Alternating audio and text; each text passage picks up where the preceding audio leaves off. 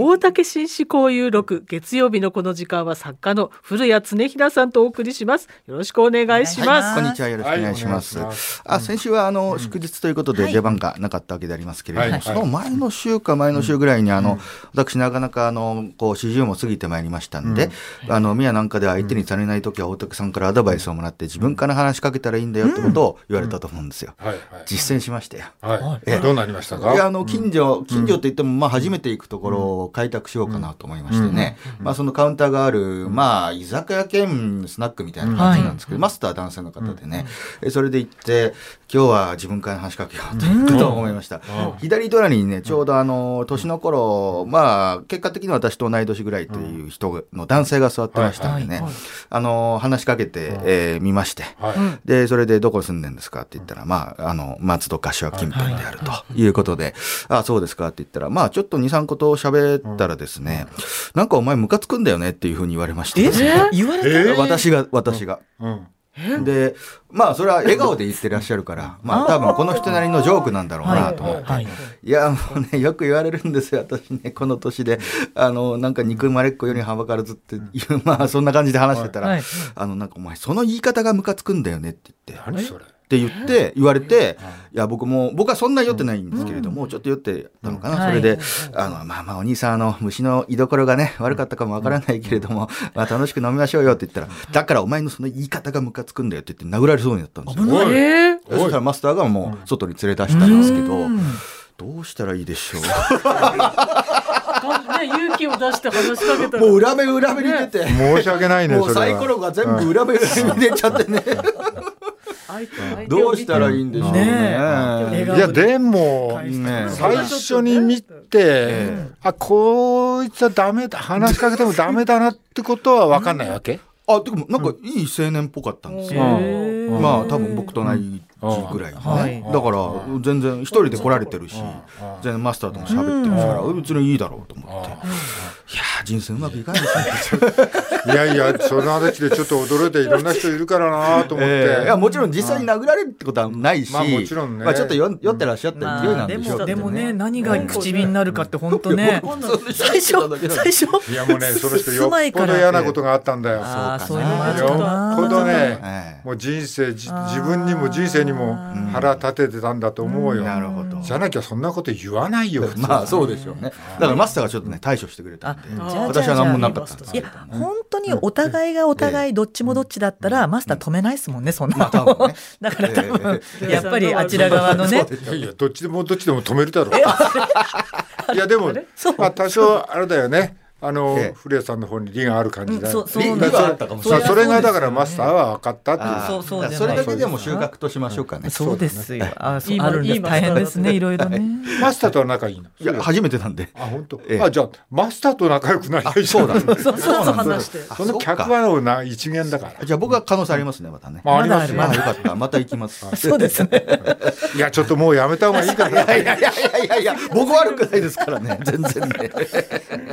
はい。えっと、今日のテーマはですね、はい。よろしいでしょうか、うん。はいえー映画沖縄競争局から見る基地問題の実相ということなんですけれども、映画紹介しつつ、この沖縄の基地問題、まあはい。深刻でございますけれども、うん。語っていこうかなと思うんですけれども、この沖縄競争局という映画が2月の3日からあ全国で公開されてまして、はい。えー当然これあの沖縄戦の問題ですとか、はい。沖縄の統治時代の記憶ですとか、それから現在に続く沖縄戦あ沖縄基地問題のついてのドキュメント、えーまあいろんな人物が出てきて、はい。はい。それがまあインタビューというか自分語りと,、ということも含めて、まあそこにはねあの元総理大臣の畑山幸夫さんも出てくるというなかなか面白いドキュメンタリーで、ぜひ見ていただきたいなと思いましたけれども、これが監督が太田貴文さんということで、まあ、今あ順次全国広げて公開ということで、ぜひ行ってみてください。さてあのこの映画あ、まあ、もちろんですね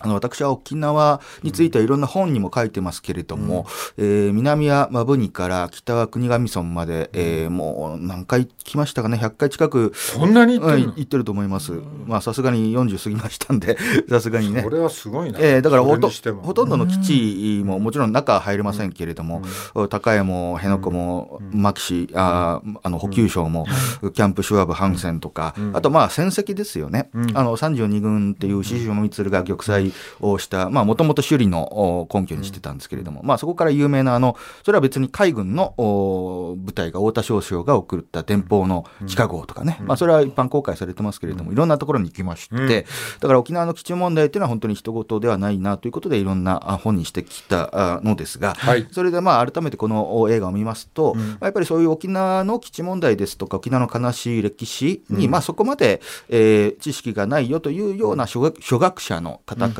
まあ、私のようにちょっとまあ興味があるような人まで、まあ、十分楽しめるような内容だったんじゃないかなと、あの沖縄問題の入門編としては私は決定版かなと思いまして、でこの中で3つ私が本当に素晴らしいなと思ったところがありまして、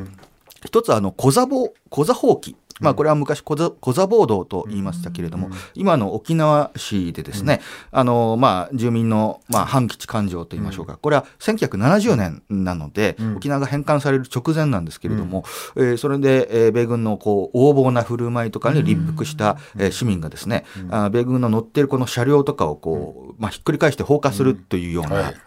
放棄が起こりまして、うえー、で、まあ、そこを実際体験したり見聞きしたりかした方も、まあ、いわゆる歴史の液証人という形で、うん、えー、映画には出てくるんですけれども、そまあ、そこで、まあ、うすうす分かってたんですけれども、改めて聞く聞くと、うん、そのコザ暴動に参加されたり、見聞きしたりした人の中では、うん、あの、暴動にね、放棄に参加した人には一つ、絶対守らないといけないことがあったそうで、それは、あ車、米軍のがもう許せないということで、車をこうひっくり返したり、放火したりするんだけれども、黒人の米兵の車には絶対手をつけるなと。なんで、なんでかっていうと、うん、彼らはアメリカでも差別されてるから。なるほど。我々沖縄の今の占領中の沖縄と、もしかしたら境遇がもっと悪いかもしれない。だから、米兵を標的にするのはまあやむを得ないとしてもですね、うん、黒人が所有してる米兵とか乗ってる車とかジープは絶対手つけんなと。いう、そういう決まりっていうか、こう、まあ、身内ルールがあったらしい、はい、でそれをまあ語ってたっていうのは私は非常に新鮮だったなと思います。で2つ目はですね、えーと、やっぱり、まあ、鳩山元首相とかも証言してるんですけれども、やっぱり今の基地問題っていうのは、まあ、いろいろ複雑ではございますけれども、決してそのアメリカが命令をしたりですね、アメリカがどうしてもお前たち基地をどかすんだったら許さないぞなんか報復するぞっていうことではなく、むしろ沖縄の基地っていうのは日本が置いてほしいと。うんえー、頼み頼み込んでいるような状況であって、うさらにアメリカから何かあ決定的なことが言われているわけではなく、うん、その前の段階でこれを言ったらアメリカは怒るんじゃないかなっていうような外務省の忖度が、それが基地問題の実装の一つではないかと、い。うことを言ってるんですけれども、私もまさにその通りだと思いまして、えー、まあ、これはあの昔はあの瓶の蓋論と言いましてですね、瓶に蓋がサイダーとか、あのありますですよね、その瓶っていうのは日本なんですよ。で蓋っていうのは在日米軍とか、沖縄の米軍なんですね。つまり、えー、瓶のサイダーを蓋をせずにほっとくとですね、どんどんどんどん膨れ上がってくる。これは日本の国力ですよね。当時高度経済成長ですから、それをそういうことをすると日本も、えー、軍備拡張に動いたら、アメリカもこう太平洋でのプレゼンスがなくなっちゃいますよね、だからこの蓋をしないといけない、これが在日米軍なんだっていうのが昔の瓶の蓋論。これは確かに日本をこう、まあ、言い方悪いですけど属国にしておく一つの理由なんですけれども、これはあの冷戦時代までの話で、うん、今あのお金がかかるからもうグアムでいいやと、うん、別に沖縄にいる必要はない、うん、えー、で何か有事があった時はそれこそ、ね、オスプレイでも F35 でもグアムから飛んでいったらすぐ来るんだから、別に沖縄に置いておく必要はなくて、でいろんなほら問題も起こるじゃないですか、はいはい、だからオバマ政権でもその前から実は、一説ではレーガン時代の後ぐらいからそういう動きがあったっていうんですけれども、それをね日本があのほっといたら基地問題ってもしかしたらなくなってたかもしれない、でだって向こうが出てきたいって言ってるんですから、ところが日本がどうぞアメリカさん行ってくださいというふうに、まあ、頼み込んだというのが実際には基地の構造であるというようなところも出てきまして、まあ、これは要するに、えー、自分の国を自分で守るっていう当たり前のことというものが、まあ、できない。まあ、よくネットスラングであります通り、今だけ金だけ自分だけってやつですね、え自分がいる間はなんとかその基地問題とか国防の問題とかっていうのを考えるとあの今だけの問題じゃなくなる。でお金ももしかしたら、えー、使うかもしれないし自分だけの問題じゃないですよね。死死孫孫の問題。そういうことを考えるとですねノイズじゃないですか。ストレスがかかるからだから常に常に策くりしていくというのが、まあ、戦後日本のん。意思の姿で、ん。安全保障も外交もそうなんですよね、うん。アメリカに任せておけば楽なんですよ。ん。でこういう別に強制されてるわけでもないのに、え自分からやっぱり面倒くさいことしたくないとこれはもしかしたら原発の問題もそうかもしれませんけれども、とにかく今の自分が生きてるだけねは何とも何ともなかったらそれでいいんだと。うん。あるいは自分と自分の家族だけが利権をおちょっとお金儲けできればそれでいいんだと。というものが、まあ、基地問題のお縁にあるんじゃないかなということもお鋭く切られていまして、それがええ。やっぱし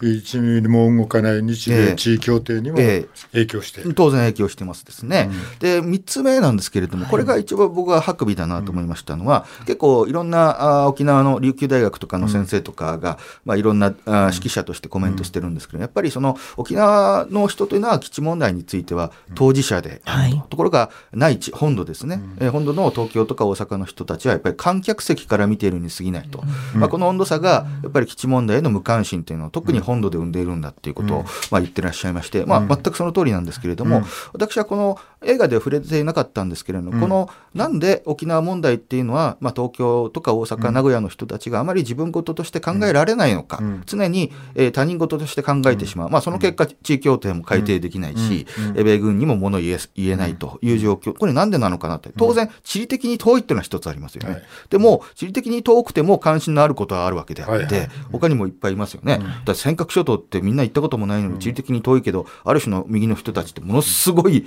熱狂するわけですよね。ね。逆に言うとね、まあいいことかもしれませんけれども、まあそういうことがあって、なんでかなっていうと、やっぱり僕が沖縄ずっと取材してきたり、えーそういった沖縄の本、まあ、昔私はあの、敗軍の名称っていう本をね、書いて、その中にも書いた、あ、自己宣伝しちゃった。まあまあいいですか。ど その中でも書いたんですけど、このなんか本土の人、東京の人と沖縄の人のこの肌感覚の違いの最大のものは、あの戦争経験の違いだと思います。一つは最大のものは地上戦をやったかやってないかなんですよね。で沖縄の人は、まあ、それがあの本当に不幸なことですけれども、あのむ橋の向こうとか道路の向こうからアメリカ軍の戦車が来て兵士の個人の顔が見えるんですよ。そこで殺したり殺し合いをしたりする。で東京、大阪、名古屋もあ空襲を受けて、もちろん広島、長崎もありましたけれども、もちろんね、爆撃機の、えーパイロットの顔が見えたとか、そういうのはあるあるけれども、基本的に相対して白兵戦やってませんよね。はい結局は進駐軍で初めて出会うわけですから。で、これ例えばですね、その、そういったいわゆる空襲とか艦砲射撃で、まあ、見えない向こう側から砲弾が降ってくる。このような悲劇の戦災については、例えば、裸足の弦の、おまあ、中古版だったかな、そこの解説をしている、えー呉智房さんっていう漫画評論家がですね、えーこれは、あの、天変地異のようなものであるというふうに、それはわ、あの、決して良くはないんだけれども、ある意味そのようなものとして捉えられていたと。だから、結局は、あ何かこう、おまあ、加害の実態を見てるわけではない、その個人をの米兵を見てるわけじゃないので、まるでこう天変地異のように、本土の人はある種、繊細を受け取ったのではないかと、で私もそう思いますね。であのこの本当に自分のえーまあ、町とか家の向こうから敵兵が来て、それと戦うっていうことをした沖縄とね、それがなかった本土、つまり本土決戦しなかった、地上戦しなかった本土というのが、あの結局はその、その後に占領されるわけじゃないですか、沖縄は。それに対するその悔しさとか、要するに異民族に統治された悔しさっていうものの原体験とかっていうものが、基本的に本土の人間ないですよね。まあ、進駐軍って言っても、だって、あの、政府はあったわけですから、日本政府はね。で、進駐軍でもいい人も悪い人もいるわけですけれども、沖縄は自分の無一が殺された後に屈辱的な占領時代を生きた。あこの異民族に統治されていた、しかも地上戦を経験したっていう、この歴史的なこの肌感覚ですよね。歴史的な体験の有無が、このお本土と沖縄の決定的な違い、えー意識の違いになっていて、もしですよ、不幸なことですけども、い昔本土決戦って言ってましたよね。ん。で、それが本当にやったら、今こういうふうにはなってないと思います。もうやってなくてよかったんですけれども、そういったことを考えますとね、